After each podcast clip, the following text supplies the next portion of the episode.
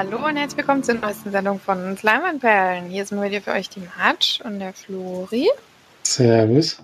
Und der Felix. Grüße. Sind wir schon in der Vorweihnachtszeit angekommen. Vielleicht haben wir heute den einen oder anderen Weihnachtsfilm dabei. ich glaube zwar nicht, aber ich bin wahrscheinlich wieder die Einzige, die Weihnachtsfilme guckt und ihr guckt die ganze Zeit Schnetzler. Gute Überleitung, denn wir haben ja eine Hausaufgabe, die ja ein kleiner Schnetzler ist, die ich aufgegeben habe. Ähm, die ihr gar nicht mitbekommen habt, wie ich sie aufgegeben habe. Hahaha. ähm, ich habe sie aber aufgegeben. Nach längerem Hin und Her tatsächlich. Nämlich His House. His House. Sein Haus. Ein Horror-Thriller von anderthalb Stunden, der es jetzt seit kurzem erst auf Netflix gibt. So ein kostenlos Stream wäre natürlich die, also kostenlos für den, der monatlich bezahlt. ähm, äh, ein Film mit von Remy Weeks, kenne ich nicht. Der hat auch nicht mitgespielt. ist dann nur der Regisseur. Ähm, die Schauspieler hatte ich jetzt auch nicht auf dem, die kann ich nicht, außer Matt Smith. Den kennt man ja vom Gesicht her, ne? Das ist ein sehr markantes Gesicht, finde ich. Kann man, glaube ich, so sagen. Mhm, ansonsten noch Wunmi Musk Musaku und Sope Dirisu. Wer davon jetzt Mann und Frau ist, könnt ihr euch aussuchen, glaube ich, bei den Namen. Nein, ähm, Bunmi ist natürlich die Frau und Sope der Mann. Die spielen beide die Hauptpersonen, die Hauptrollen in dem Film. Ol und Rial, die aus dem Sudan flüchten und nach Großbritannien kommen und dort äh, quasi tatsächlich Asyl bekommen. Ähm, Aber Asyl haben sie noch nicht, oder? Ist das schon Asyl? Das ist, glaube ich, noch so eine Vorstufe. Es, also hier war ja der guten Wikipedia-Zusammenfassung steht, okay äh, erhält das Flücht Flüchtlingsehepaar Asyl in England. Also. Ich finde es aber komisch, dass sie ja noch nicht arbeiten durften. Das, das finde ich sowieso eine komische Regel, ganz allgemein. Aber warum die, wenn sie Asyl kriegen, noch nicht arbeiten dürfen, das verstehe ich dann wirklich nicht mehr. Ja, das kannst du auch gerne hier die Flüchtlinge mal fragen. Die, die fragen sich das bestimmt auch. Ja, die, die Asyl haben, dürfen, glaube ich, schon dann irgendwann mal arbeiten, oder? Ich weiß also nicht genau, wie da die aktuellen Regeln sind. Ich die müssen dann auch, was weiß ich, den Deutschkurs, dann müssen sie das machen und dies ablegen und bla, bla, bla. Das kommt da alles noch mit dazu. Und wahrscheinlich ist es da auch so, wo ich das Gefühl habe, die haben die da einfach reingesteckt und dann halt allein gelassen. Für immer. Ähm, ja, sie, sie kriegen auf jeden Fall Asyl und kommen in ein neues Heim, in ein Haus, was, glaube ich, für uns westlichen Menschen doch etwas heruntergekommen aussieht. Für die beiden ist es ein, ein, Neuanfang, auf den sie schon lange gewartet haben und freuen sich natürlich, egal in welchem Status, sag ich mal, das Haus ist, und ziehen dann da ein. Und aber schon in der ersten Nacht werden sie heimgesucht oder vor allem Bohl wird heimgesucht von ja, ich sag mal, ein paar Geistern und ein paar Dingen aus seiner Vergangenheit, die dann so langsam aufbauend in diesem Film dargestellt werden. Ähm, ja, nee, ich glaube, mehr würde ich gar nicht sagen, oder? Passiert eben viel Übernatürliches, vieles, was man nicht so versteht. Äh, ja. ja, hat eben, hast du ja schon gesagt, hat was mit seiner Vergangenheit zu tun. ist. Was, was das jetzt ist, verraten natürlich nicht, aber schon so ein zentraler Punkt der Geschichte, fand ich. Also, wie es jetzt dann alles aufbaut und worauf es nachher am Ende hinausläuft. Das auch nicht kommen sehen. Das war schon einer der positiven Aspekte auf jeden Fall bei dem Film bei mir. Mhm. Das ist allerdings richtig, weil ich finde, der Film hat jetzt mal nicht so dieses, mm, wir ziehen um und da ist jemand gestorben und dann ist da die Seele von dem, ist da noch als Geist und dann ist das gruselig. Das war jetzt halt hier mal nicht so, weil da dem konnte man irgendwie, vor allem im Verlauf des Films, wo man da mitbekommt, was da eigentlich alles so in der Vergangenheit von den beiden passiert ist, konnte man dem schon gut nachempfinden, weil das ja eigentlich, also ist ja auch nachgewiesen, Traumapatienten, Leute, die ein Trauma erlebt haben, also Flucht ist ja an sich schon ein großes Trauma und dann ist ja da noch ein bisschen was vorgefallen in der Vergangenheit da ist es eigentlich relativ normal, dass solche Leute auch Wahnvorstellungen haben und auch Dinge sehen, die es vielleicht gar nicht gibt. Ähm, ist in seinem Fall jetzt ein bisschen heftiger, sag ich mal. Also da passiert schon ein bisschen was, was natürlich auch sehr gruselig ist oder was einem auch äh, Angst macht. Ich finde, dass der Film wirklich das ganz gut gemacht hat. Also ich war teilweise selber auch als Horrorfilmguckerin ähm, teilweise wirklich selber auch immer noch in ähm, Angstzustand versetzt worden. Der hat sich allerdings im Laufe des Films so ein bisschen gegeben und zum Ende wurde es dann wieder, fand ich zumindest, wieder ähm, mehr, also mehr, also mehr spannender oder mehr, hat einen dann doch wieder mehr mitgenommen.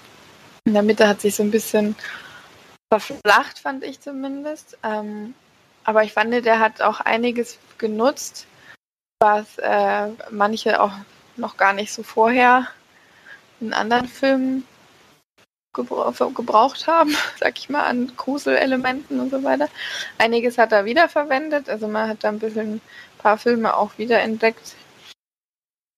Hat er mit äh, Felix schon drüber gesprochen, er hat auch gemeint, ähm, man sieht da so ein bisschen von dem Kurzfilm Lights Out so ein paar Effekte, die aber trotzdem gut sind. Also auch wenn es vielleicht nichts komplett Neues ist, ist trotzdem gut gemacht und man ist trotzdem, äh, man gruselt sich oder man fürchtet sich ein bisschen, finde ich zumindest.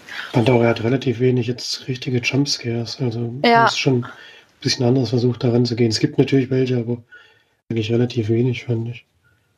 Ja, was, und das. Was ich immer positiv finde, weil das ist ja so ein Mittel, was, was inzwischen überall verwendet wird und was einen irgendwie nicht mehr so richtig Natürlich erschreckt man sich irgendwie, wenn es laut wird, aber es ist jetzt kein besonders nachhaltiger Effekt, sage ich mal.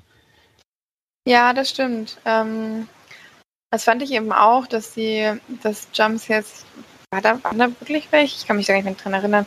Ich habe mich auf jeden Fall mehrfach wirklich erschrocken und das war ohne Jumpscare. Also, wenn da auf einmal jemand lag oder so. oder vielleicht auch jemand geguckt hat und so. Also das fand ich dann teilweise, da habe ich dann schon echt kurz gezuckt, ähm, was ich sehr gut fand, weil ich das nämlich schon häufiger nicht mehr hatte in den Horrorfilmen. Und ja, ich finde die Geschichte wirklich super. Also das ist für einen, für einen Horror-Thriller schon sehr auch tief gegangen, fand ich, und hat dann auch wirklich sehr mitgenommen. Also es war jetzt nicht so 0815 äh, Horrorfilm, wo man sich halt irgendwie gruselt und alle stellen sich dumm an, sondern die haben wirklich auch Geschichte und diese ganze Geschichte hat auch eine Basis, auf der man auch ohne Horror schon äh, mitfühlt oder mitleidet, finde ich. Das hat er sehr gut gemacht, der Film. Also ich gar nichts, gar nichts so wirklich Schlechtes zu sagen. Ja, man sieht schon, dass sie nicht viel Geld hatten, finde ich, aber es hat mich jetzt nicht gestört oder so. Ich meine, dieses, so? dieses Ambiente, naja, beiden Schauspieler fand ich jetzt nicht so hundertprozentig überzeugend. Ich weiß nicht, habt ihr das in der Synchro geguckt oder original? Ich hab's im Original geguckt, also ich fand die Schauspieler schon gut. Ich habe in der Synchro angefangen, habe dann umgestellt, weil der, weil ich fand es nicht gut synchronisiert.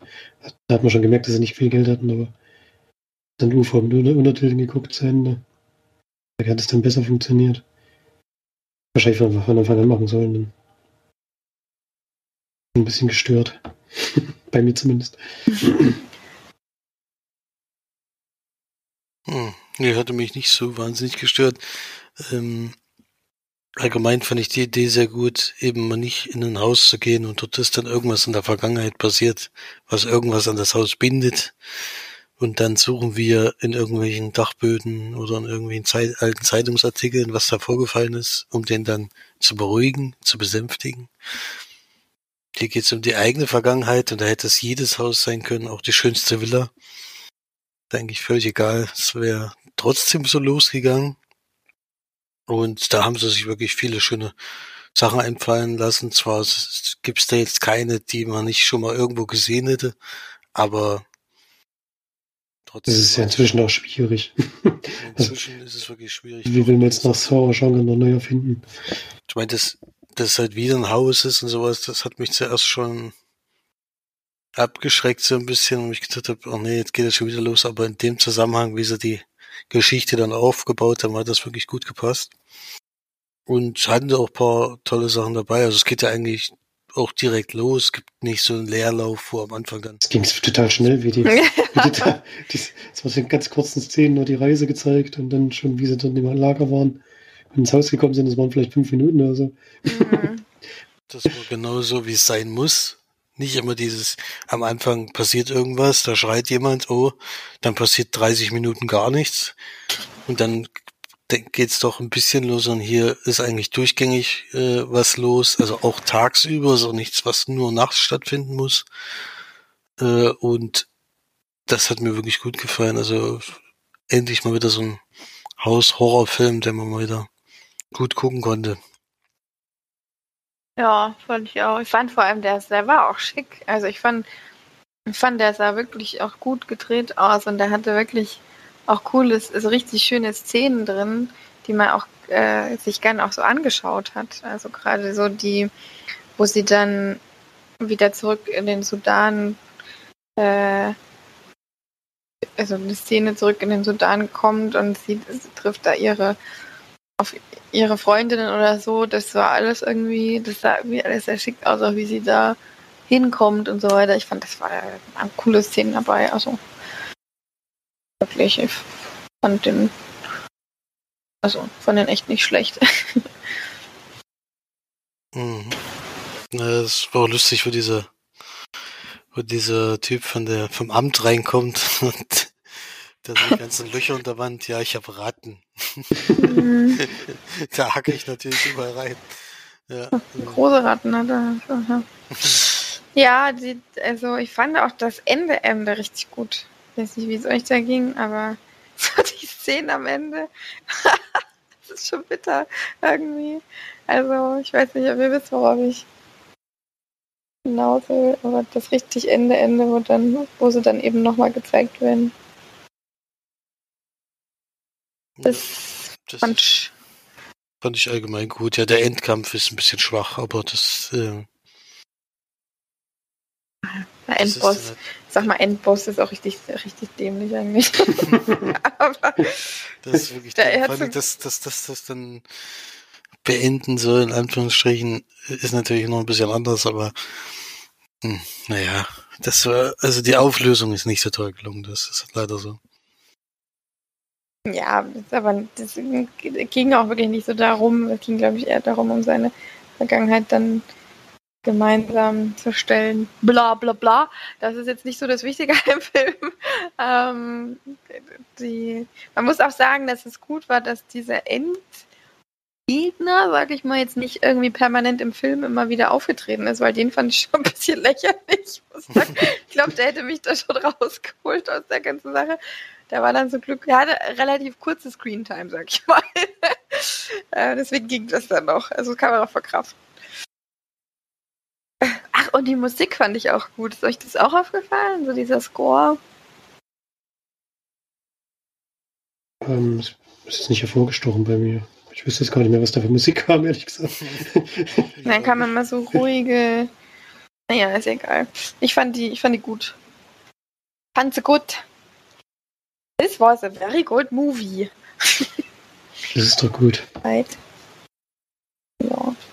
Ich gebe dem 7 von 10 Leinwandperlen. Ja, da schließe ich mich an. Ich glaube, im Horror, wenn man nur Horrorgenre nimmt, würde ich ihm schon bestimmt auch 8 oder 9. Den muss man schon würdigen, sowas eigentlich. das ist ja auch nie kein reiner Horrorfilm, also ist ja auch ein Drama mit Horrorelementen, würde ich sagen. Also die Geschichte ist schon auch ein Drama, was, was die beiden betrifft. Mhm. Ja, also bei der Punktzahl würde ich mich anschließen. Sehr lame. nee, aber schön, dann habe ich ja wieder meine Hausaufgabe, die nicht scheiße war. Flori, vielleicht äh, schneidest du dir mal eine Scheibe ab. Mhm. Welche war denn scheiße? Höchstens eine oder zwei. Entschuldigung, ich habe mich verschluckt. Ja, das zwei äh, auf jeden Fall. ja, ja, ich weiß schon. habe ich nicht vergessen. Durchschnittlich mehr als die anderen auf Fall. Ähm, Felix hat jetzt eine, noch eine Hausaufgabe rausgesucht. Eine noch eine. Ja, diesmal habe ich gedacht, oh, die March will bestimmt mal wieder einen schönen Film gucken. Ach nee, kein, kein Science Fiction, oder? Deswegen passen wir doch den Film an ihr Lieblingsthema zurzeit an. Und zwar ist es eine neue Eigenproduktion von Amazon Prime. Äh, und die heißt Sound of Metal. Und da geht es um einen Schlagzeuger, der sein Gehör verliert. Ja.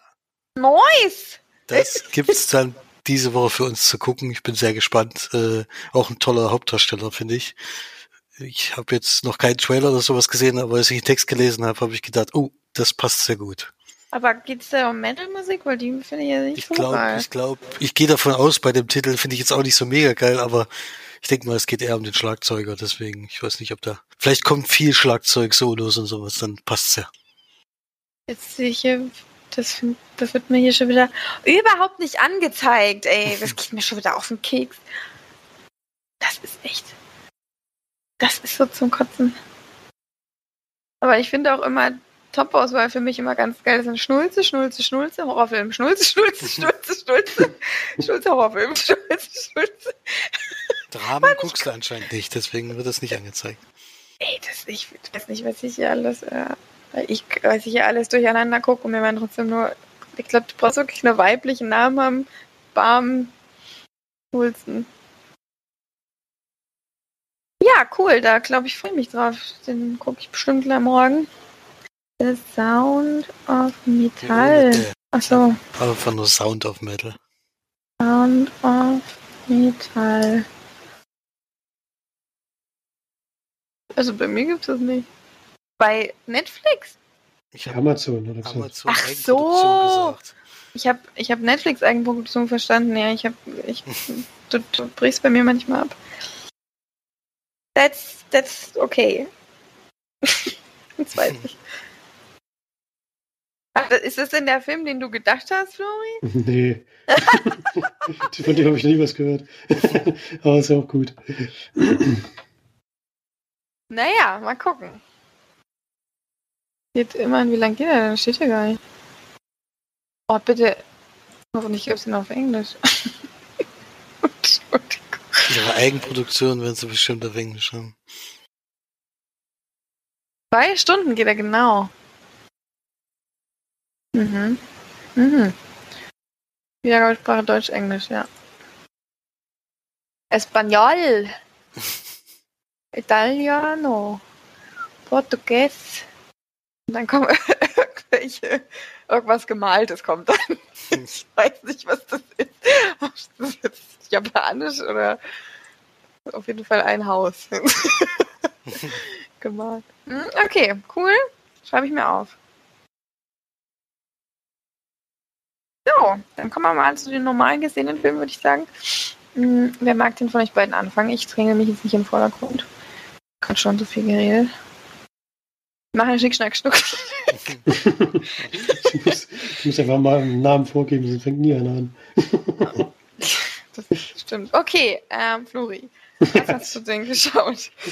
Ich habe ja noch einen weiteren Film gesehen, deswegen kann ich es auch kurz machen, weil den Felix schon besprochen hat. Es ist auch eine. War das ein Rezessionsexemplar, Freies Land? Ja. Genau.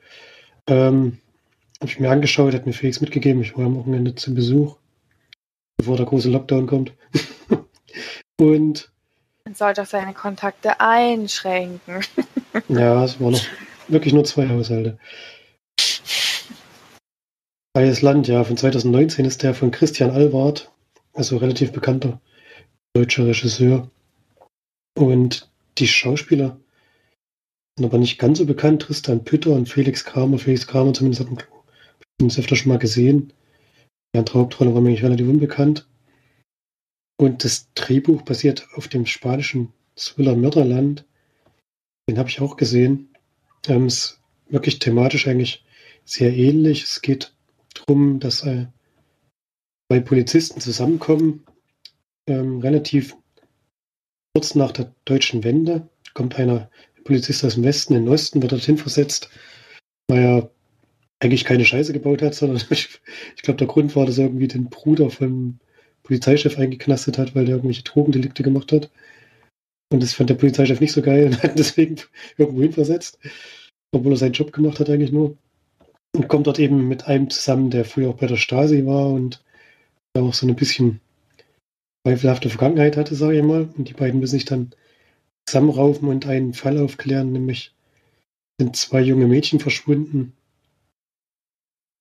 Passiert, also es klärt sich dann noch weiter auf relativ äh, zeitig im Film. Das würde ich glaube ich schon noch verraten. Diese beiden sind auch ermordet worden. Also das kommt ziemlich früh im Film dann auch raus. Dann werden die beiden Leichen gefunden. Und die beiden versuchen dann, den Täter zu ermitteln. Ganze spielt irgendwo, ich glaube, in Mecklenburg-Vorpommern oder so. Ich hoffe, ich sage da jetzt nichts Falsches. Oder Brandenburg. Ist auf jeden Fall so eine Sumpflandschaft, alles sehr bis sehr, ja, wirklich sehr trüb und also man will da wirklich nicht wohnen, wenn man das sieht. auch so ein kleines Nest und die ganzen Häuser und so ist halt alles wirklich tiefste DDR sieht es, tiefste DDR sieht es noch aus, alles sehr, sehr unschön. Und eigentlich auch jeder diesem Film sagt irgendwann mal, dass er so schnell wie möglich aus dem Ort weg will möglichst nach Berlin oder irgendwo hin, wo er Arbeit kriegt, denn da ist auch Arbeitslosigkeit wohl ziemlich, inzwischen ziemlich ausgeprägt. Nach der Wende war es ja so, dass die ganzen VEB-Betriebe dann an Westdeutsche gingen, zumindest der größte Teil, und die dann dort erstmal aufgeräumt haben, ziemlich viele Leute entlassen haben und so. Und dadurch ist auch die Arbeitslosigkeit ziemlich hoch dort und in diesem sehr trüben, tristen Umfeld versuchen eben die beiden Polizisten dort diesen Mordfall aufzuklären und viel mehr würde ich vielleicht noch gar nicht verraten wollen. Also ist eigentlich ganz typische Ermittlungsarbeit. Zeugen befragen, dann Hinweisen nachgehen und so. Typischer Krimi, finde ich. Und hat mir eigentlich doch relativ gut gefallen. Diese ganze karge Landschaft und das ganze Triste und so, das konnte der Film sehr gut rüberbringen.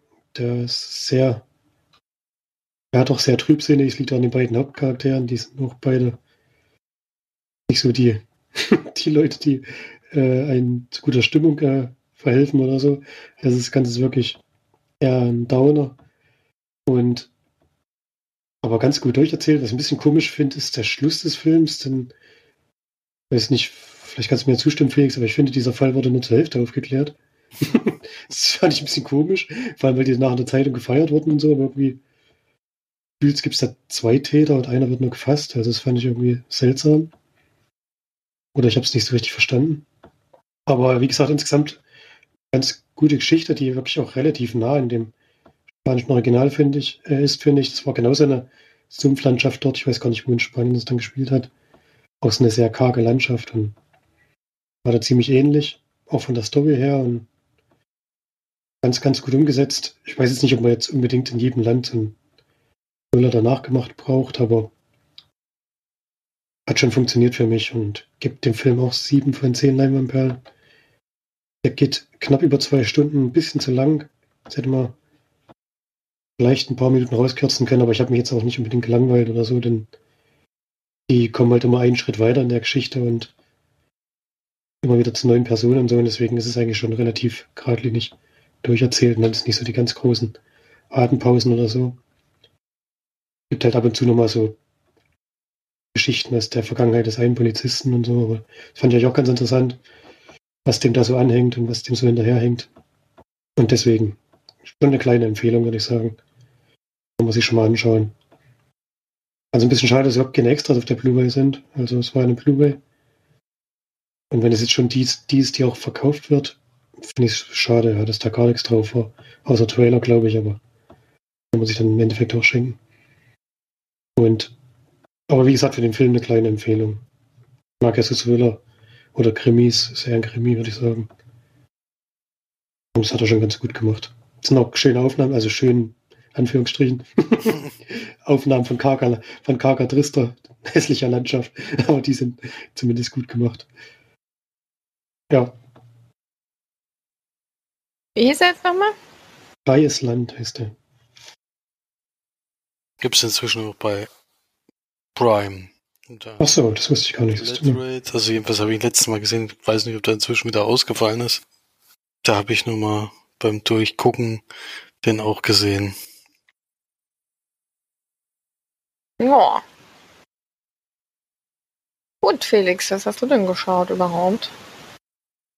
Ja, also ich habe auch einen Weihnachtsfilm geschaut, aber den wollte ich heute nicht besprechen, weil die, äh, wenn wir den, glaube ich, erstens schon mal besprochen haben. Aber ein Klassiker mit, äh, also für uns, für mich persönlich jedenfalls, nämlich äh, Santa Claus, Claus. Äh, ich habe noch gesehen zu Hause den neuen Pixar-Animationsfilm, der noch im, glaube kurz vor dem ersten Lockdown äh, ins Kino kam und dann aber relativ schnell dann auch äh, bei Disney Plus jetzt verfügbar ist, nämlich Onward. Ein Abenteuerfilm, das so in einer Parallelwelt spielt. Also es wird die Geschichte wird so begonnen mit, äh, dass in der Menschenwelt eigentlich schon immer Zauberer und sonderbare Wesen, also was gegeben hat. Allerdings haben die Leute oder die Menschen immer mehr das Interesse dran verloren und es ist einfach alles in Vergessenheit geraten. Eigentlich sind die Menschen noch fähig zu zaubern, aber sie wissen es einfach gar nicht mehr.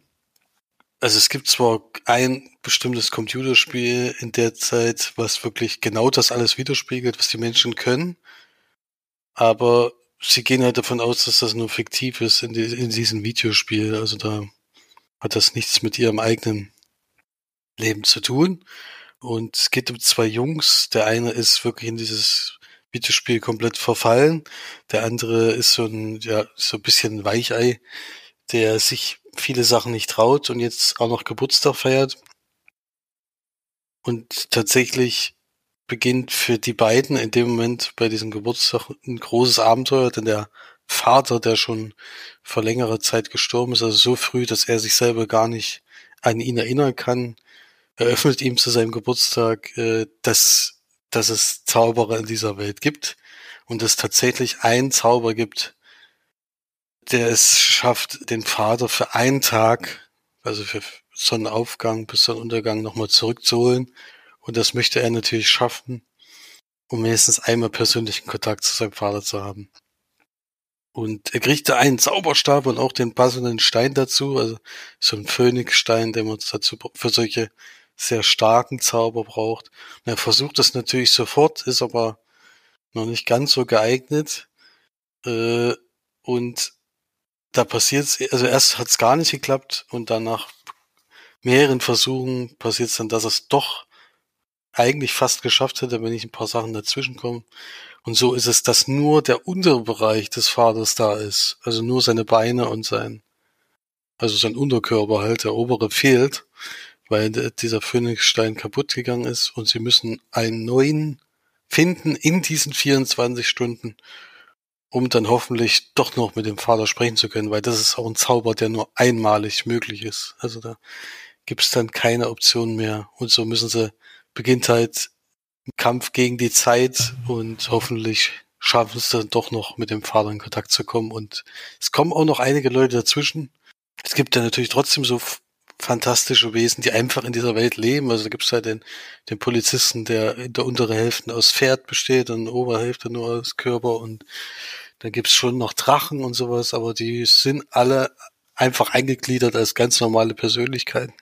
Gar nicht mehr als diese magischen Wesen, die sie eigentlich in dieser Welt gewesen sind. Ja, also ein Abenteuerfilm für groß und klein, so äh, schön gemacht, auch schön animiert und aber die Geschichte ist relativ ja, so also nicht so Pixar-typisch, wie man so kennt. Also da, da haben sie jetzt nicht so viel rausgeholt. Ähm, ist eine schöne Idee gewesen, aber diese Quests, die sie machen, ist jetzt nicht besonders äh, beeindruckend oder nicht. Bleibt einem, denke ich, nicht im Gedächtnis, werde ich schnell vergessen. Äh, zum einmal gucken reicht das auf Fall und da würde ich so fünf von zehn geben. Hm, ja, sieht jetzt auch nicht so nicht so toll aus. also, ich weiß nicht. Aber okay. Durchschnitt ist ja immerhin kein Reinfall. okay, dann mache ich mal weiter mit dem Film, den ich geschaut habe. Film, wo ich gleich Flori geschrieben habe oder den vielleicht schon geschaut hat, weil Casey Affleck da mitspielt und irgendwie habe ich so auf dem Schirm, dass du den so magst. Beziehungsweise alle Filme mit dem gerne schaust. Ich habe zumindest schon viele gesehen. Ja. Also alle, alle. Offensichtlich nicht, denn die kann ich noch nicht. genau, äh, The Saints heißt der Film. Sie kannten kein Gesetz. Deutscher Untertitel wieder überragend. Ähm, eine Stunde 45, den gibt es bei Netflix. Hm, ist mir irgendwie so in die Hände gefallen. Ich habe keine Ahnung warum. Ähm, Regie hat David Lowery geführt. Den kennt man von Ghost Story zum Beispiel. Glaube ich. Hat er da Regie geführt? Muss ich mal kurz gucken. Genau. Hat auch Regie geführt. Ähm, Elliot der Drache. ein Twist. Das ist ja ein Twist. Der war auch schön, Elliot der Drache. War auch schön, gell? Der war schön. Nee, war das der? Auch bei Disney Plus. Ist das der, wo, das, wo der Junge im Wald ist mit dem? Ja. Genau. Der ist schön. Ja. The Saint ist ein Film von 2013. Ähm, die Geschichte ist relativ schnell zusammengefasst. Man kann ja sagen, dass außer Casey Affleck auch noch Rooney Mara mitspielt und auch Ben Foster. Die beiden hat mir, kennt man die beiden zusammen, Rooney Mara und Casey Affleck? Ich habe die jetzt noch nicht zusammenspielen sehen. Wir haben jetzt auch nicht so viel die Möglichkeit, miteinander zu spielen. Es geht darum, dass sie, ich denke mal, irgendwann so in den 70er, 80ern oder so. Ich nehme es an, es wird nie thematisiert, welche Zeit, aber es sieht zumindest ein bisschen so aus, als wäre es jetzt nicht die aktuelle oder auch nicht das 21. Jahrhundert. Mm, da ein, ich sag mal, ich denke zumindest ein, ähm, ein Ehepaar ist, was zusammen Banken ausgeraubt hat oder so. Ähm, Zumindest haben sie eine kriminelle Vergangenheit und äh, in einem, ich sag mal, einer Schießerei oder so, besser kann ich es nicht ausdrücken, wird ähm, ihr Kumpane, der immer noch mit dabei war, getötet und sie ähm, verletzen einen, einen Officer und werden dann quasi abgeführt. Sie wird freigesprochen, weil er die ganze äh, Schuld auf sich nimmt und er kommt ins Gefängnis. Sie ist zu dem Zeitpunkt allerdings schon schwanger mit einem Kind von ihm natürlich, was sie dann zur Welt äh, bekommt und das alles passiert wirklich, ich glaube, innerhalb der ersten 15 Minuten oder so des Films. Und dann geht es darum, wie sie alleine quasi lebt mit ihrer vierjährigen Tochter und dass er dann tatsächlich aus dem Gefängnis ausbricht, es schafft zu fliehen er versucht zu ihr zu kommen und ähm, wie sich ihr Leben weiterentwickelt hat und was das alles noch miteinander zu tun hat. Das ist so ein bisschen so eine kleine Räuber- und Gendarmengeschichte, sage ich mal. Bis sie auch mit einem Polizisten anbandelt und das Ganze natürlich nicht dramafrei abläuft. ist ähm, auch, ja, hier wird es als Krimi bezeichnet. Romanze-Krimi. Ich fand den jetzt nicht so romantisch, muss ich ehrlich sagen. also so viel Zeit hatten die gar nicht, um da wirklich romantisch zu werden. Ähm, aber der Film ist wirklich was, das, ähm, das ist so ein voll, also wirklich ein Durchschnittsfilm. Das ist jetzt nichts, was jetzt irgendwie schon mm, was, was nicht schon gezeigt wurde oder was jetzt irgendwie einen total auf, also an der Leine hält. Man kann auch nebenbei mal kurz aufs Handy schauen oder so, wenn man das möchte oder Buch lesen. Quatsch, aber zumindest muss man nicht 100% immer dabei sein. Das ist so ein, der sollte, glaube ich, schon schwermütiger sein, als er dann geworden ist. Und ich fand die jetzt beide tatsächlich nicht sehr sympathisch. Ähm, man hat sie auch gar nicht wirklich kennengelernt, also so ihre Charakterzüge oder so. Man sieht dann immer, wie sie sich hin und her schreiben und ähm, ja, man hat nicht so, man fiebert nicht so wirklich mit, weil man beide jetzt A, nicht wirklich sympathisch findet und B äh, nicht wirklich kennenlernt. Und ja, da muss den jetzt nicht schauen. Ähm, ist für mich eher wirklich so ein Durchschnittsfilm, vielleicht sogar eher so ein 4 von 10 Leinwandperlenfilm. Kann man mal machen, muss man aber nicht. ja. Jo. Das war The Saints. Dann hat Felix ja noch einen Film geguckt. Ich habe noch einen Rezensionstisch bekommen zu einem Film von 1978. Äh, der nennt sich Zombie Dawn of the Dead. In dem Fall der Agento Cut mit 115 Minuten. Und es geht um Zombies auf jeden Fall. Wir beginnen allerdings erstmal. Danke erst für den einem, Hinweis. Einmal in einem Wohnhaus ursprünglich. Dort ist nämlich der Zombie, also eigentlich erstmal in einem Fernsehsender, der noch äh, Fernsehsendungen zeigt. Da wird aber ziemlich schnell klar, der Zombie-Virus ist schon ausgebrochen. Äh, und es ist ein Mann, der genau auf das hinweist, auf was man achten muss. Äh, also äh, am besten in den Kopf schießen, dann äh, ja, wodurch es sich äh, am schnellsten verbreitet und wie lang es dauert, um ein, bis ein Infizierter sich verwandelt. Er spricht eindeutige Warnungen aus und auch Empfehlungen, was man jetzt machen muss, um das vielleicht sogar noch zu verhindern, dass das sich noch stärker ausbreitet. Er wird aber ziemlich angegangen die ganze Zeit. Und es wird auch noch nicht so richtig geglaubt, dass das wirklich gefährlich werden könnte. Stellt sich dann ziemlich schnell raus, dass das sehr gefährlich wird, die ganze Sache. Und dann begleiten wir zwei, äh, eine SWAT-Einheit, äh, zwei davon besonders nah, die in ein Haus eindringen, wo es wohl schon ausgebrochen ist und wo die untereinander sich schon infiziert haben. Und die wollen, wollen eigentlich dieses Haus ausräuchern so ein bisschen und die ja, die Gefahr von diesen Leuten eben wegkommen. Es sind nämlich tatsächlich noch Leute drin, die noch nicht gebissen wurden. Und da lernen wir die so ein bisschen kennen. Und die treffen dann so, also die eine Dame, die mit denen dann unterwegs ist, ist eine von diesen, die die Sendung mitproduziert und auch ein, ja, ich denke mal Schauspieler ist das, der aber jetzt nicht äh, direkt beteiligt ist an dieser Fernsehsendung, sondern einfach irgendwie dazukommt und mit ihr mit ihr irgendwo hingehen will, die treffen dann mit den zwei, mit dem SWAT-Team aufeinander und schaffen es dann in einen Hubschrauber zu entkommen aus diesen Massen da. Also da, das bricht dann, da bricht dann natürlich alles zusammen, kann man sich ja vorstellen. Und die fliegen dann mit diesem Hubschrauber erstmal in der Weltgeschichte rum und suchen irgendeine Möglichkeit, äh, um A zu landen und B ziemlich sicher zu sein. Und dann gibt's natürlich die Überschneidung zum Remake, denn die landen auf einen Einkaufszentrum. Ja, und dann äh, geht's drum, über, zu überleben. Also was anderes ist es nicht. Gibt jetzt kein Heilmittel, was gesucht wird, gibt jetzt nicht irgendwie eine Lösung für das Problem, sondern es geht eigentlich nur um Überlebenskampf und dieses Einkaufszentrum bietet viele Möglichkeiten. Ähm, und ja, da gibt's natürlich auch von außen noch andere Gefahren als nur Zombies und das ist so das Thema des Films.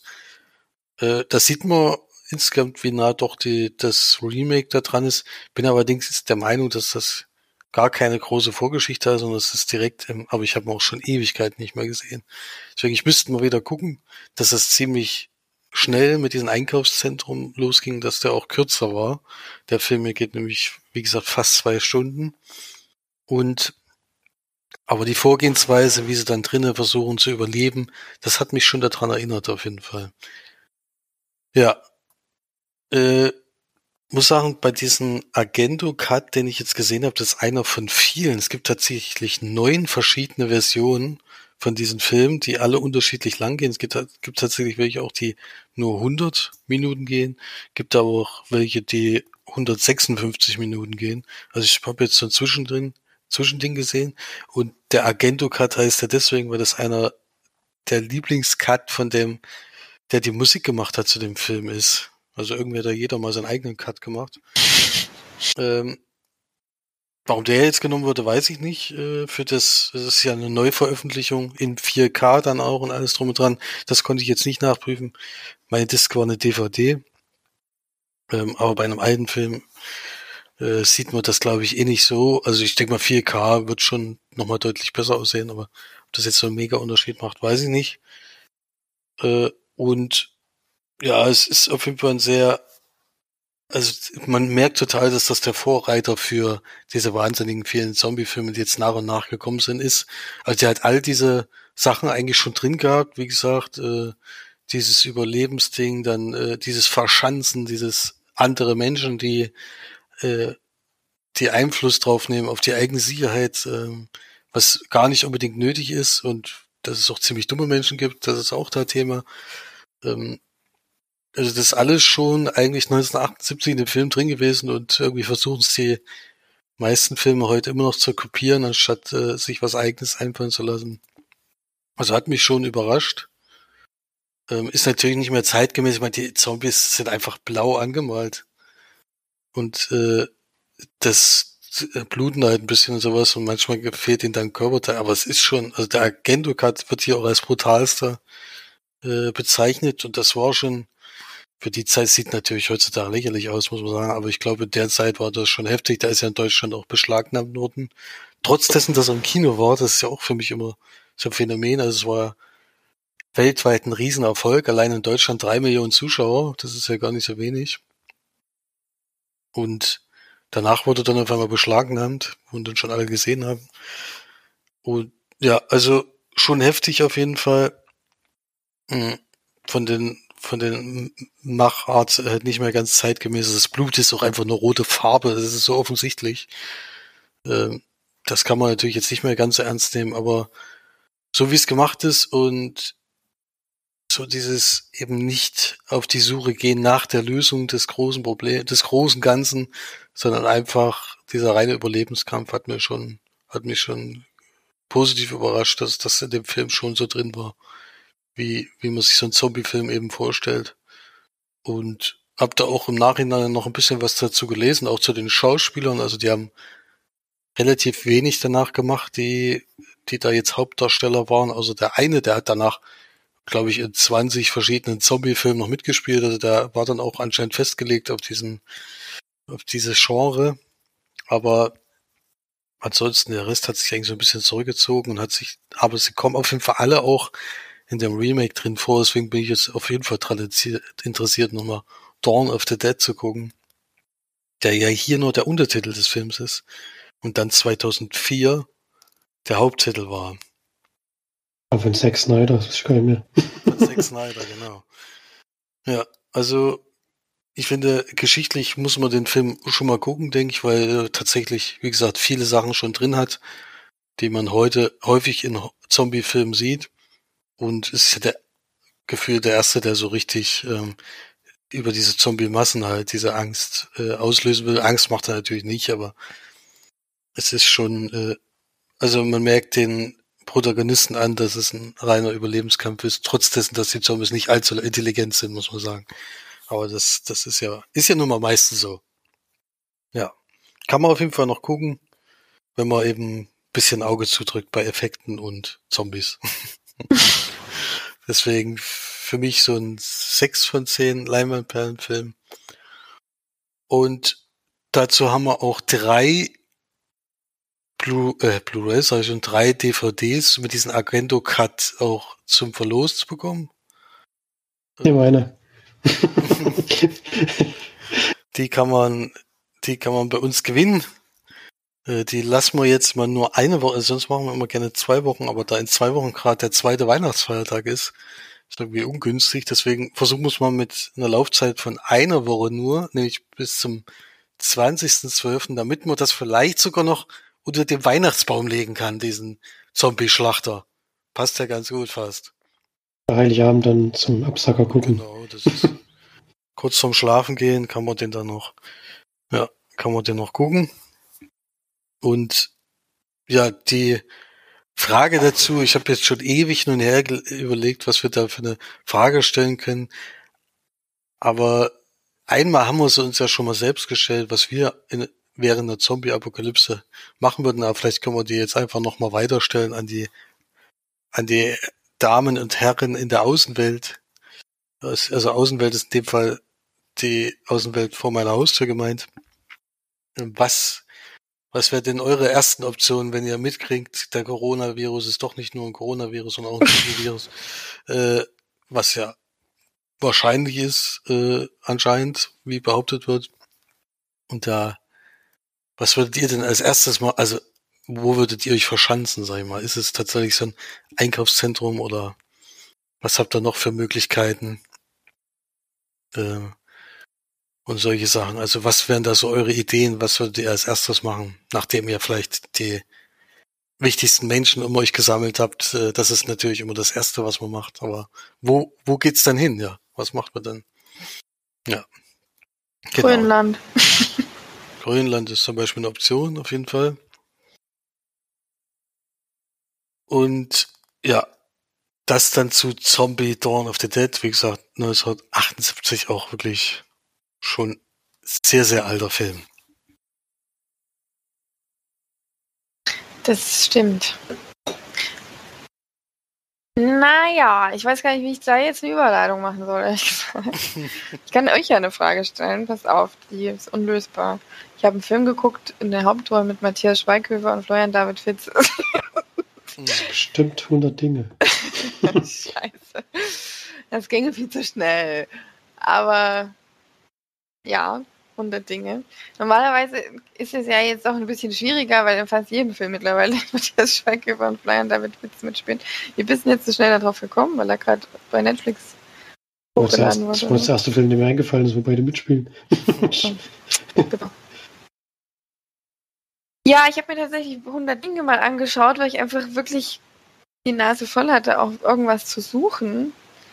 Ey, irgendwie finde ich gerade weder auf Prime noch auf Netflix Dinge, die ich wirklich gerne mal gucken will. Und gedacht, so ein Film, den man mal nebenbei schaut, äh, schauen kann, ist nicht schlecht.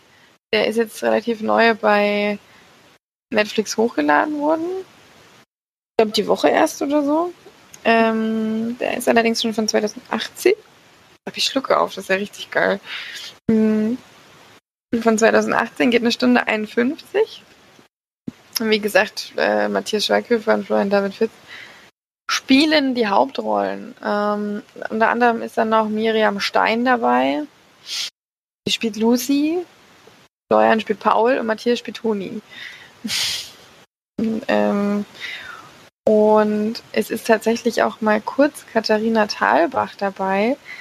Die kennt ihr bestimmt. Das ist eine ganz das ist schon eine sehr alte, sage ich jetzt mal, ohne no offense, ähm, eine ziemlich, also was ist dieser 66? Ja, du Scheiße. Du Scheiße. Wolltest du gerade 80 sagen, oder was? Oh, die spielt halt auch die Oma. Ich glaube, die ist einfach richtig alt gemacht in dem Film. Oh, nee. Tut mir leid. 66 ist natürlich nicht alt. Ähm, aber die ist eben schon so alt, äh, so alt gemacht in dem Film. Und ähm, die hat diese sehr, sehr, sehr markante, rauchige Stimme, die wirklich immer so klingt, als hätte sie jetzt hier eine Packung Zigaretten inhaliert, kurz bevor sie spricht. Also die kennt man auch von Hörbüchern und so, der höre ich wirklich gern zu. Der ähm, elften, elften Ton oder so hatte die, glaube ich, mal gesprochen. Wie ist denn das? Also eine Fantasy Kinder- und Jugendgeschichte. Äh, also die kennt man auf jeden Fall und vor allem kennt man ihre Stimme. Also ich glaube, ihr wisst, wen ich meine, oder? Ich kenne die auch von, also ich habe auch ein Gesicht vor Augen, ja. Ja. Ich habe gerade beim Sandmann eine Märchengeschichte eingesprochen.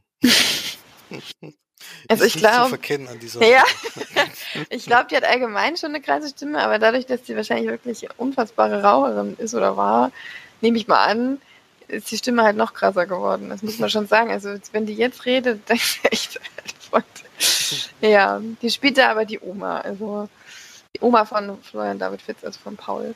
Im Film geht es allerdings darum, dass die beiden natürlich befreundet sind, die wohnen sogar übereinander in so einem natürlich voll abgefahrenen Apartment.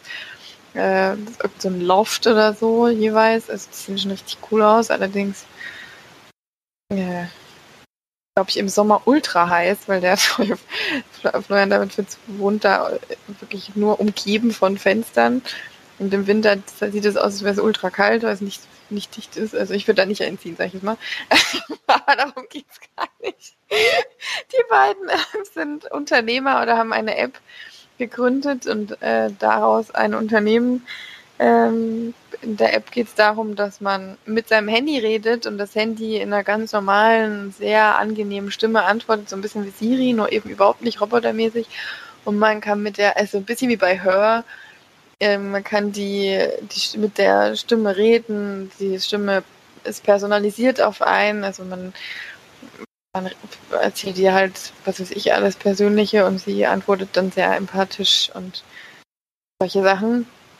Gleichzeitig äh, die, der Entwickler dieser App ist Florian David Fitz und Matthias Schweighöfer ist quasi der Mitbegründer, der sich ums Geschäftliche kümmert, der ähm, allerdings auch über eine bestimmte Zeit ihn beobachtet hat und äh, ihm ähm, ausgetrickst hat, indem er quasi immer mal Werbung eingespielt hat und er dann tatsächlich durch diese Werbung innerhalb dieser Testphase 151 Dinge gekauft hat und äh, da hören dann natürlich die, die Investor, sage ich mal, denen diese, diese App vorgestellt wird am Anfang des Films natürlich auf und denken sich, hey, da investieren wir doch. Und ich glaube, es sollte Mark Zuckerberg sein, der dargestellt wurde.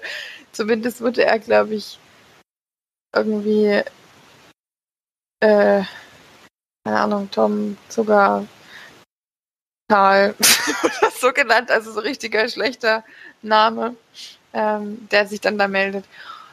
Allerdings, sie kriegen dann eine Zusage von ihm, dann feiern sie, betrinken sich und dann kommt diese ganze, diese ganze, dieser ganze Clou des Films, dass sich äh, Matthias Schweiger und Fern David Fitz quasi darauf einigen, dass sie 100 Tage lang ähm, mit, also ohne Dinge auskommen und jeden Tag aber nur ein Gegenstand von ihren Gebrauchsgegenständen eben dazu bekommen. Also sie sind komplett nackt am Anfang des Films. Ich kann jetzt schon mal sagen, ich habe, glaube ich, noch in keinem Film so oft einen Arsch gesehen, ein männliches Hinterteil. Also es ist auf jeden Fall ein Film für Felix.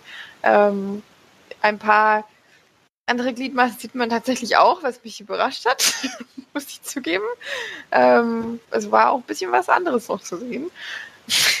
Und ähm, sie sind quasi komplett ohne alles und müssen dann pro Tag, also immer um, um, um 12, also um 24 Uhr, bekommen sie dann eine, eine Sache oder ein Ding zu, dazu. Und anfangs ist es dann natürlich sowas wie Mantel oder Schlüppi und irgendwann steigert sich das Ganze, ja. Ja, ich sag mal so, der Film geht eine Stunde 50, hätte nicht sein müssen. 20 Minuten kürzer wäre deutlich besser gewesen, aber wäre kurz und knackig gewesen. Ich muss sagen, ich habe in dem Film mehrfach gelacht. Also ich fand den wirklich teilweise wirklich witzig. Ähm, es kommt dann natürlich, ich meine, Miriam Stein muss ja auch noch irgendwo reinkommen, noch zu einer Liebesgeschichte. Und die passt natürlich auch 100 Prozent ähm, in dieses äh, in dieses Thema rein. Die hat natürlich auch noch eine Vergangenheit, die mit Kom äh, Kapitalismus und Konsum und sowas zu tun hat. Ähm, und die beiden verändern sich natürlich auch komplett. Ihr ganzer Charakter ändert sich. Und es ist alles natürlich so klischeehaft und äh, auch teilweise kitschig, wie das halt nun mal so ist in solchen Komödien. Ähm, muss aber sagen, dass der wirklich teilweise ziemlich witzig war und auch charmant kann jetzt nicht sagen, dass das der neue, keine Ahnung, der beste Film aller Zeiten ist, aber den konnte man schon mal schauen, fand ich. Und teilweise habe ich sogar wirklich laut gelacht. Also nicht nur so wie Felix immer lacht, sondern ähm, habe teilweise wirklich laut auch mal aufgelacht. Mhm. Ich muss auch sagen, ich gucke mir auch mal Matthias Schweighöfers Gesäß an. Habe ich jetzt äh, nichts dagegen. Es klang ja gerade so, dass ich das auch gerne mache, aber ähm, ja. Was? Ja, das war Ironie. Hat man ja vielleicht noch rausgehört. Zum Glück. Ja, aber den hat, von dem habe ich verschiedene Sachen gehört von dem Film. Manche finden die total toll, manche finden die total doof. Also irgend so ein, also bis jetzt hat er mich noch nicht so richtig interessiert, aber wenn du jetzt sagst, dass der doch lustig ist, kann man ja vielleicht doch mal zur Not mal reinziehen. Also ich glaube nicht, dass du ihn lustig findest. Das muss ich ehrlich sagen. Also für dich ist es nichts. also ich meine, ich werde ja sowieso immer sehr überrascht von allen Seiten, ich einfach überhaupt nicht mehr einschätzen kann, wem was gefällt. Aber das ist, glaube ich, den kannst, brauchst du, glaube ich, nicht schauen. Also immer mal so einen lustigen Abend irgendwie oder, oder einfach mal einen Film braucht, den man mal so nebenbei gucken kann, dann ist es, aber ich glaube, dich regt schon alleine die Frau auf, mich hat die auch aufgeregt. Also ich glaube, da ärgerst du dich eher, weil es ist halt, es ist ein von vorne bis hinten Klischee versetzter Film, der auch, der auch einfach überhaupt nicht damit, äh, das überhaupt versucht, da kleine, keine Klischees reinzubringen. Es ist auch, die haben natürlich ein übelst krasses Büro mit einem Bällebad und so ein Scheiß. Und er läuft natürlich, also David Fitz äh, läuft natürlich auch die ganze Zeit mit Wollmütze rum, egal welches Wetter ist und so ein Zeug. Und also es ist, es ist halt von vorne bis hinten nur bemalt über, über und über mit Klischees und wenn man das aber bei so einem Film weglässt, das ist ja nur wirklich nur reine Unterhaltung, ohne dass du da jetzt irgendwie. Ja. ja das dauert es bestimmt am ersten Tag erstmal die Wollmütze wieder, oder? Nee. Oh, die braucht er ja schnell zurück.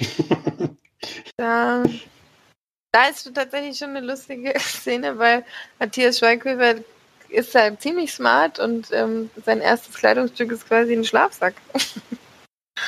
das ist schon nicht dumm, sag ich mal. also sie gehen dann auch erstmal nicht mehr arbeiten oder so ein halbes Jahr, oder wie ist das? Also wieder halbwegs das Zeug haben, was sie zum Arbeiten brauchen. Also 100 Tage kannst du ja vielleicht noch ausrechnen, wie viel das ist. Ja, ist nicht ganz ein halbes Jahr, ich gebe es zu. Und ähm, doch, die gehen auch auf Arbeit, wenn nämlich auf Arbeit kriegen sie Essen. Also sie müssen dann schon auf Arbeit, deswegen ist das Erste, was sie bekommen, oder was sie sich nehmen, natürlich dann was zum drüberziehen. Kann man sich einfach denken, ja, es geht dann auch gar nicht so wahnsinnig darum, zeigen jetzt jeden Tag, was sie sich da holen. Das ist ja auch mega langweilig. heute nehme ich ein Unterhemd. ja, heute nehme ich eine Socke, morgen nehme ich die andere Socke. Nee, das, ähm, da ist natürlich dann, geht es dann um die Freundschaft zwischen den beiden, was dann mit dieser App ist und was weiß ich, und wie sie sich dann natürlich entfernen voneinander und dann wiederfinden und so ein Zeug halt. Und die Liebesgeschichte kommt doch dazu zwischen Matthias Schweighöfer und Miriam Stein. Muss ich sagen, also Miriam, ich weiß, du hörst es jeden Tag, also jede, jede Woche, aber ich muss sagen, ein bisschen solltest du vielleicht noch an deinem Schauspiel feilen. Fand das jetzt nicht so überzeugend, leider. Bisschen zu sehr Theaterschauspiel, wie es eigentlich fast immer ist. Ne? Allerdings, äh, Florian David Fitz hat äh, Regie geführt und Drehbuch geschrieben und fand den wie gesagt, doch relativ lustig. Jetzt habe ich aber lange drüber gesprochen, ne? Länger naja. als gedacht. Länger als gedacht, ja. Vor allem für so einen Film ist schon erstaunlich. Ja. Ähm, ich gebe dem mal 6 von 10 Leinwandperlen. Kann man mal machen. Vielleicht gucke ich den morgen und denke, what the fuck? was habe ich da getrunken? Nebenbei habe ich auch Glühwein getrunken, muss man auch sagen. Vielleicht hat das noch was ausgemacht. Ja. Gut, dann haben wir noch eine Serie. Ja, auch bei Netflix ist, glaube ich, die im Moment mit am meisten schaut ist die Serie, zumindest was man so mitbekommt. Wie heißt die Serie? Habe ich noch gar nicht gesagt. So. das Damen-Gambit haben wir geschaut. Ah. Eine der über Schach, beziehungsweise eine sehr talentierte junge Schachspielerin, die dann im Mittelpunkt der Serie darstellt. Schauspielerin dafür ist Anya Taylor-Joy.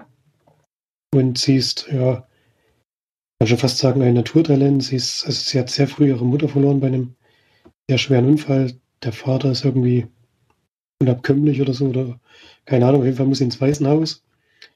Und kommt dann dort das Schachspiel mit über den Hausmeister, Felix, weiß nicht, der, der, der ja dann im Keller das Schachspielen beibringt. Und sie ist halt von Anfang an eigentlich sehr fasziniert von dem Spiel. Und also ich bringe den Kindern auch Schach bei. wenn sie wollen. nichts anderes. Ganz da, da. Das ist ein Bauer. Schlimm ist, dass die in der ersten Klasse mich schon besiegen, aber passt schon. ich lerne ja auch dazu. Na, zumindest vom Alter her passt es fast. Der ist, glaube ich, acht oder neun, als das stattfindet. Also als sie die ersten Partien spielt. Und es dauert, glaube ich, eine Woche oder so, bis sie dann ihren, ihren Lehrer in, jedem, in jeder Partie eigentlich besiegt. Also sie lernt sehr schnell. Ist hey, sehr, das ist ja mega unrealistisch. In einer Woche? ich weiß es nicht genau, ob das jetzt wirklich zeitlich dann so dargestellt so, wird. Okay. Aber, aber vielleicht ein bisschen übertrieben. So eine Achtjährige eine Woche Schach gespielt. Noch alle sie, fertig. Die lernt auf jeden Fall, lernt auf jeden Fall sehr, sehr schnell. Also ich glaube mit elf oder zwölf macht sie dann schon in der Also es lädt sich einen Schachclub ein, dort schlägt es erstmal alle in so einer, Schnell, in so einer Schnellrunde. das, ähm, und sie, ja, ist eben, wie gesagt, sehr fasziniert davon. Das ist dann so ein bisschen ihr Lebensinhalt. Also sie macht eigentlich nichts anderes mehr. Sie hat noch eine Freundin dort. Äh, mit, ja, aber in so einem Weißen Haus kannst du nicht so viel machen, glaube ich. Und sie besorgt sich dann relativ schnell Bücher über das Thema, arbeitet sich da rein und ist sehr akribisch. Aber wie gesagt, hat auch so ein natürlich gegebenes Talent, das eben sehr, sehr viele Züge vorausahnen oder voraussehen kann und dadurch eben Vorteile hat in den Partien. Und die Serie zeigt dann von Folge zu Folge so ihren Aufstieg bis hin in die Weltspitze. Also sie kommt dann wirklich auch zu großen Turnieren. Gewinnt natürlich nicht gleich alles, denn wie gesagt, sie ist noch sehr jung und im Verlauf der Serie wird sie, glaube ich, 20 am Ende dann. 20 oder 21, das weiß ich nicht mehr genau. Und ist dann Alter eben, wie gesagt, relativ weit oben angekommen. Und ähm, Problem ist ein bisschen, dass sie auch schon in diesem Weißen Haus so ein, so ein Beruhigungsmittel immer bekommen hat, von dem sie abhängig geworden ist. Hat also so eine gewisse Tablettensucht, die sie auch nicht mehr so richtig los wird.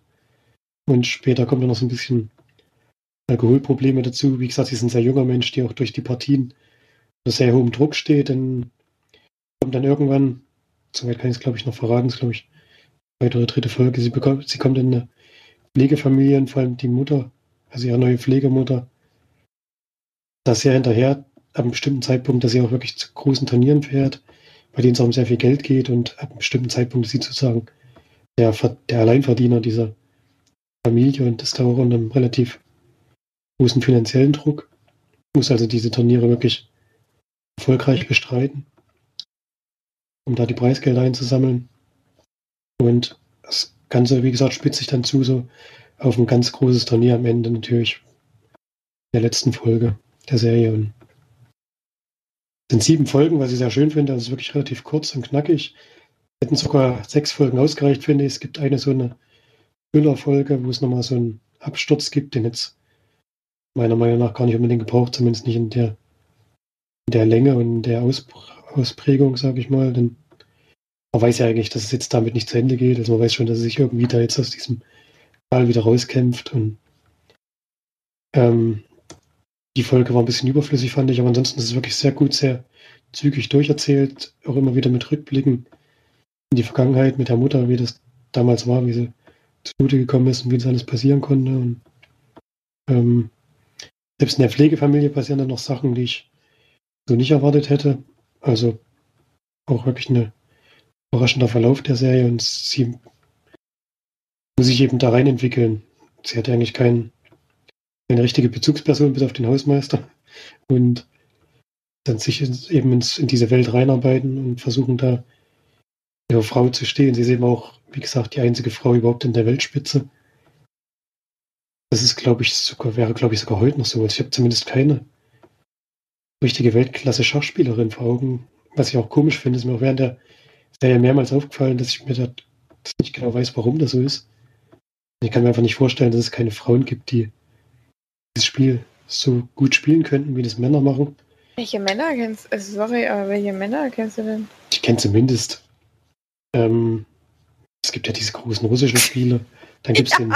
Dann gibt's den, den Namen nicht. Na, die Namen kenne ich natürlich nicht, aber ich weiß, dass sämtliche Weltmeisterschaften immer nur von Männern ausgespielt werden.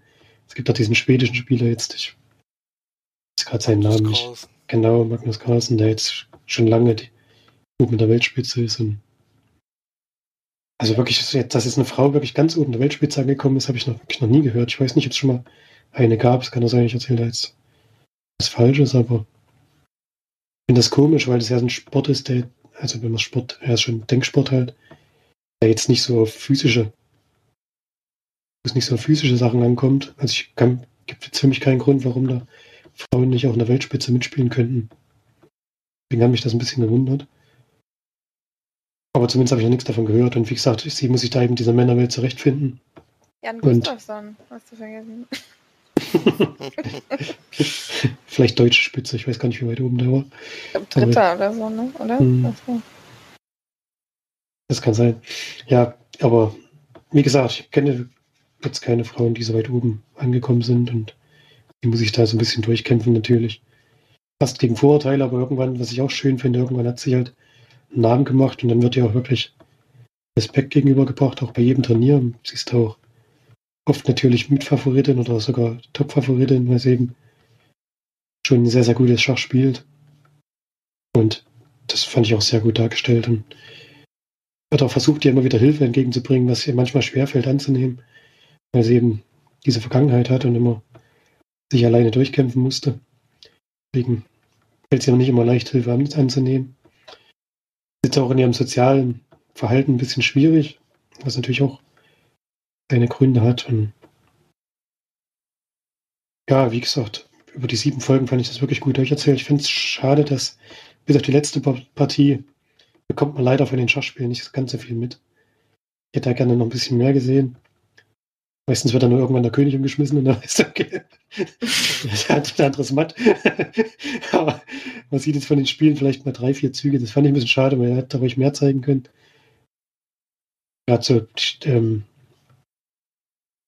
Züge an sich kann man ja zeigen, man muss jetzt nicht die Denkpausen, die dann manchmal wirklich manchmal überlegen eine halbe Stunde bis zum nächsten Zug machen, das muss ich jetzt nicht sehen. die Züge an sich hätte ich mir schon angeschaut. Das kommt manchmal ein bisschen zu kurz. Allerletztes Spiel wird dann relativ ausführlich gezeigt. Das fand ich dann ganz, ganz schön gemacht und auch spannend auf Art und Weise. Auch wenn ich natürlich nicht alles verstehe. Ich kann die Regeln und so und ich weiß auch, wie man Schach spielt, aber ich kann jetzt keine Züge vorausschauen oder so. Das nicht. Aber für mich eine schön erzählte Geschichte, auf jeden Fall eine runde Sache und wenn ich da Punkte geben soll, bin ich da auf jeden Fall bei 8. 8 von 10 Leimanperlen. Kann man sich gut anschauen. Und wie gesagt, mal in 5 Stunden, sage ich mal, durch. Die Folgen gehen eine Dreiviertel bis eine Stunde. Also manchmal 40, manchmal 60 Minuten. So was in dem Dreh. Lässt sich eigentlich schön durchschauen.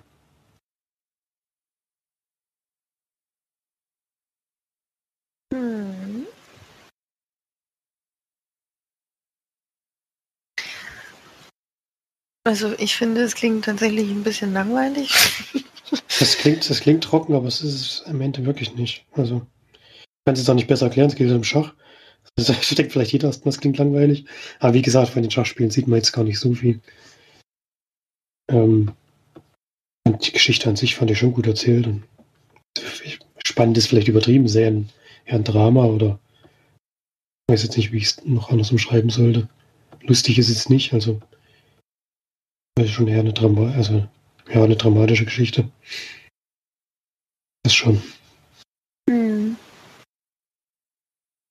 Na gut, das ist ja dramatisch. Geht es jetzt noch kurz weiter mit dem Kurzfilm, den ich vorstellen möchte. Ich sage dazu nicht viel, weil ich da nichts vorwegnehmen will. Ich habe darüber auch gar nichts gewusst. Ich habe nur angemacht bei Netflix, weil er so schön aussah. If Anything Happens, I Love You heißt der Film gezeichnet, geht zwölf Minuten und ist auf jeden Fall sehr empfehlenswert. Das Einzige, was ich euch auch schon geschrieben habe, ist, äh, was ich dazu sagen will, dass es in zwölf Minuten geschafft hat, mich zum Weinen zu bringen und so starke Emotionen aufzubauen. Ähm, in zwölf Minuten ist, glaube ich, schon was Besonderes. Ja, guckt ihn euch auf jeden Fall mal an. Ist eine große Empfehlung. Ganz große Empfehlung. Gut, ähm, ich glaube, wir sind jetzt schon so langsam am Ende angekommen, ha? So langsam ist gut. ich habe noch einen Fun Fact für euch. Wusstet ihr, dass Rentiere ihre Augenfarbe ändern? Bis jetzt nicht. Das, das, ist nämlich, das ist nämlich wirklich so. Im Sommer sind sie braun, im Winter sind sie blau. Crank! Habe ich jetzt einfach mal so mitbekommen. Also auch nicht bei irgendeinem Film, sondern ich finde es einfach interessant zu teilen. Wenn sie nämlich blau sind, reflektieren sie das Licht nicht so arg, weil bekannterweise ja in Norwegen es zwei Monate mal gar keine Sonne gibt. Ähm, deswegen werden sie dann blau und sind mehr lichtdurchlässig. Und im Sommer sind ja teilweise zwei Monate oder wie lang, noch länger, keine Ahnung, immer durchgehend Sonne und da brauchen sie ja mehr Dunkelheit, keine Ahnung, um das Licht auch mehr zu reflektieren. Und dann werden sie braun. Ist das nicht crank? Das ist überraschend interessant. ja, ist es doch wirklich. cool, ein Fun Fact zum Abschluss. Ich weiß auch nicht, wie ich da jetzt drauf komme, aber gut. Wegen Vielleicht Weihnachten. Weihnachts, ja genau, Weihnachts, äh, Weihnachts-Fun Fact. Gut, ähm, dann schauen wir auf jeden Fall nächste Woche, bis nächste Woche noch ein bisschen Schlagzeugen an. Und ähm, vielleicht noch ein paar andere Filme. Mal gucken. Mal gucken. Felix ist ja zu eingespannt mit der PS5. Der wird am Samstag wahrscheinlich komplett durchgezockt von früh bis spät. Nehme ich mal an. Das weiß ich noch nicht. Eigentlich habe ich noch was anderes zu tun, aber ja. Wahrscheinlich schon. ist ja auch gut. Man muss es ja dann auch nutzen. Man sowas schon besitzt. Definitiv.